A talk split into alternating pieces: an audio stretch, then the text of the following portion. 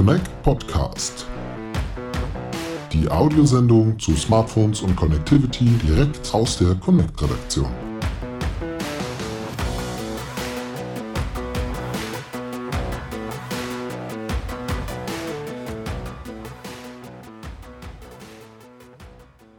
Yeah, warm welcome, Anita Döhler, to our Connect Conference podcast 2023 here in Dresden. Would you be so kind to briefly explain your position at NGMN? Thank you, Leonard. And uh, thanks for having me here. NGMN, Next Generation Mobile Networks Alliance, is an organization, an operator driven organization. We embrace the entire value chain in different uh, membership uh, levels and therefore, in all our projects, um, in our, all our topics, we work together with um, operators, with vendors, consulting companies, companies from the new ecosystem, um, universities, research institutes, and from my perspective, that makes it uh, so interesting. So we work on a requirements level. Mm -hmm. NGMN is well known for having provided um, recommendations and requirements for 5G mm-hmm. before the standardization started. And of course, we um, have the same ambition uh, for 6G. Yeah. We are a global organization. Um, that's also important. More than 80 companies in NGMN. And um, when when when we looked to our work program uh, some some years ago when I started. So I started in the position of the CEO in 2020. Uh, we decided that we we will go also for other topics, um, not only topics with a long term impact, mm. but that we also need to provide value to CTOs and CTIOs, which are more immediate. Uh, so providing solutions through collaboration also for more immediate topics. And this is why we work on topics like operating model for disaggregated networks. We have an end to end perspective there. We include network automation. We work already on 6G. I think we will come to that a bit later. And then the big big topic is sustainability, mm. um, network energy efficiency, coordination of metering standards, and also other measures to reduce carbon footprint. Mm, mm. Your speech, your presentation um, had the name Building a Sustainable Future 5G and 6G for all the poor souls out there who weren't able to make it to Dresden and listen to your speech in per person. Could you maybe summarize the main um, points of your presentation? Yeah, the main points are um, first of all, it is spanning over 5G and 6G. So we, what we do there uh, with our Green Future Networks uh, project, uh, that's how we call it. Uh, we provide an industry roadmap, and with roadmap we mean uh, we we look into uh, measures technology which basically is already available and where it's more about operational changes to enable it. Then um, we also look into incremental engineering improvements and further away than, of course, the long-term um, innovation, which is required to improve energy efficiency. And in parallel to network energy efficiency topics, we work on circular economy topics. We released uh, recommendations with a checklist for supply chain sustainability requirements. And another very big topic was how to enable the benchmarking of networks with regards to their greenness. It's quite a complex issue because many uh, reports are already available. And the important task is how to achieve that we compare apples with apples um, to make it really fair in, in the assessment. And there, what we did is we came up with a recommendation that energy KPIs should be always coupled with quality of service KPIs in addition to environmental KPIs. And for instance, we analyze, so it's about best practice sharing as well. So I think in collaboration, it's a lot about best practice sharing, learning from each other. And um, we also, the team also analyze, I think, data from more than 30 operators to provide target values with regards to such KPIs. And the benefit of this is that operators and other companies, they can take them and also assess themselves where are they on the route to become a real um, sustainable green company with regards to the network. So, um, what we are not doing, of course, is looking into how to how to reduce emissions of, of a car park. Not, sure. So we are really uh, looking into mobile um, networks. And you see progress in, in this sustainable region in, in 2023 especially? Yes, it's it's uh, it's. I think we so we embarked. So we started this work in 2020, and it took a bit a while. I think everyone knew that it's an extremely important topic. First of all, because we need to um, reduce carbon emissions, and the industry naturally also enables other industries to reduce their footprint. It was absolutely clear that we need to do something. Um, we need to do something in the area of energy efficiency. So it was already for 5G. It was already part of the uh, requirements for the standardization. But we know that because more and more devices will be connected, because more and more throughput um, is uh, transmitted, is, is provided. Of course, the sheer volume of data um, and the sheer volume of devices is massively increasing. So even if the bit per joule ratio of 5G is much better than of 4G, the overall consumption is uh, worse than with 4G. And we know that um, this is for 6G one of the imperatives and also research institutes of course uh, have that uh, topic on, on on their work plans and um, I have a blackout. I wanted to say something that doesn't matter.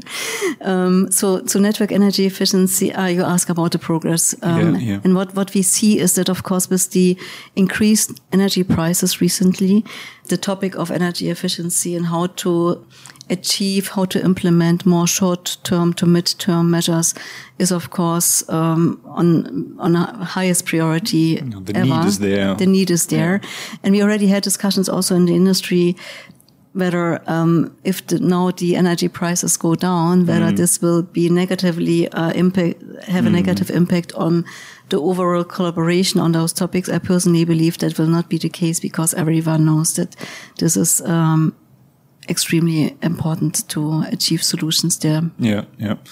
For the industry, for the world, and yeah, it's it's for a better cost. I think um, yeah, it's it's good to reduce energy consumption in, in this regards. Yeah. Yeah. Um, so so we talked briefly about 6G. So what are your visions about 6G? Yeah, the visions, I mean, as NGMN, it was clear that we needed to start work on 6G because in 2020, three years ago already, many research institutes provided their opinion about 6G. And as an operator driven organization, it was, of course, very important that we um, embark on that. Um, so we, uh, we already established the main requirements, so cornerstones like sustainability, but also operational requirements. We are an operator driven organization and uh, the operation of the networks is becoming more and more complex because of all the different um, legacy systems. So, so that was um, one imperative to achieve with 6G to make operations also simpler, automated. Automation is, of course, anyway um, already on on the agenda of, of network operators.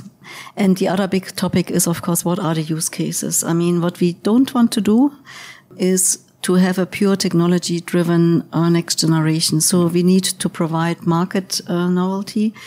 And we started already and we will continue to do this a very thorough analysis what exactly would be the difference to 5G. So what is the diff- what can be enabled with this? What is the use case in operations, operational use cases, but of course with regards to end users, that's that's important. And then also with regards to technology, can this be maybe also delivered with 5G? So what is really Yeah. needed for 6G to achieve this next step? Is that- that one of the big obstacles to differentiate between 5G and 6G? Because there are some critical voices within the industry that say, why should we even concern ourselves with 6G now when there's so much potential still to reach um, within 5G and to differentiate between what can we achieve with 5G and what, when will come 6G, what will it be there for? Is that some of the main reason? My personal opinion. Sure. I I always sm smile when I hear those discussions because there is always innovation. I mean, you cannot stop innovation. You can decide if you're part of it or not.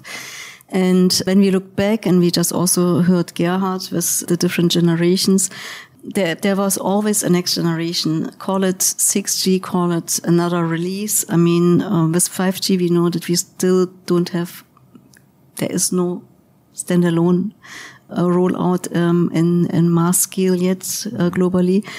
The standardization of 3GPP is still having releases contributing to, to 5G.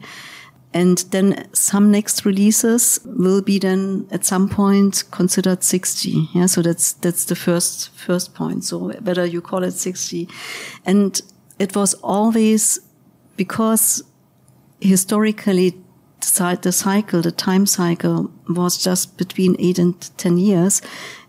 It was a natural thing that it took so long to have really the next generation.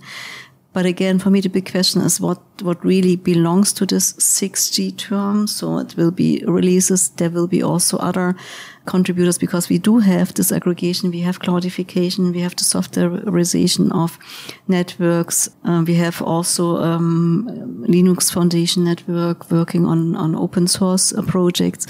And all this will contribute to 6G. So or everything what we are doing now to uh, enable um, the operation, better operation of disaggregated networks, sustainability, network energy efficiency, uh, metering, the general eco, eco design of products, um, what is needed to really achieve the reduction of carbon footprint. All this will also contribute to the next generation. Mm. And therefore, for me, I personally don't understand those discussions because I fully understand that we first need to learn from 5G. We need to really analyze when 5G is rolled out, what can be delivered. So that's the point what we are also analyzing, of course, in NGMN across all the different players in the value chain, what the real difference is to 5G. But I don't want to have the discussion that is not needed at all because I think that's the industry will not stand still. Mm.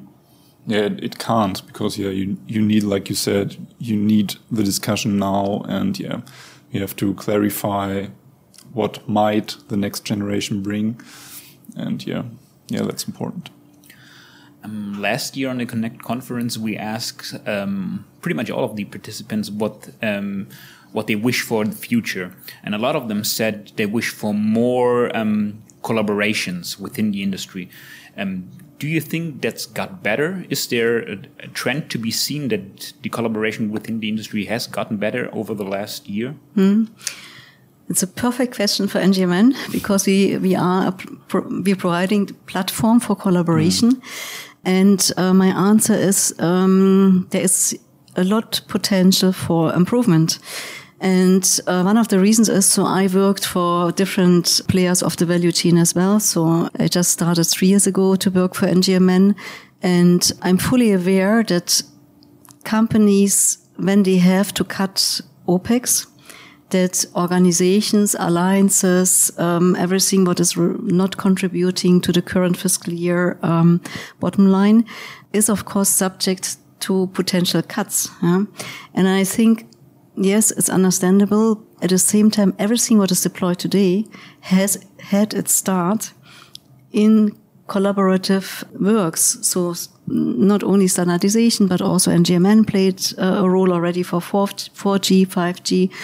And for me, it's less about, of course, we want to also have meaningful output. We need meaningful output. We need to collaborate with, um, with the industry and with organizations also measuring how our output is really then implemented. So what is really the the impact we are generating, but it's also about learning from each other, exchanging best practice, all in the area of pre-competitiveness, of course. Uh, for instance, what I mentioned was a checklist uh, of, of, sourcing criteria. It's not that we mandate this. We are not an organization mandating topics, but it can reduce time to market, the efforts and resources costs companies then need to invest because it was faster developed by working together. So it's very difficult to provide a real business case um, of collaboration. But I think the the intrinsic value and I think even a measurable value with regards to time to market and a reduction of own costs and resources in developing solutions is there. Yeah. So, what would be the next steps of NGMN, maybe this year or in the next 12 months? Yeah, we continue to work on the three main topics, the strategic uh, focus topics. Um, we will work on blueprints for the end-to-end operation model of disaggregated networks. We will continue to work on network energy efficiency, and I really invite also companies who are not yet part of NGMN uh, to join us there. Um, the coordination of metering standards, circular economy um, recommendations, and then 6G. So we will continue to work on requirements for 6G um, across the entire value chain. Mm -hmm. And if you had one wish, what would it be for the industry and for for your for NGMN? My wish is, of course, um, that collaboration uh, gets a higher priority um, mm. in the different um, players of the value chain, and that we can increase the the work there because we need to accelerate also. Yeah? We need to accelerate. Uh, especially in the areas of sustainability um, and also the operation of disaggregated networks is also something uh, which is high priority for, for operators at the moment. Okay, so collaboration here is one key topic at still Connect Conference. All right. I'm glad to hear it. Anita Döhler, thank you so much for the conversation. Yeah, thank you. Thank you. Thanks.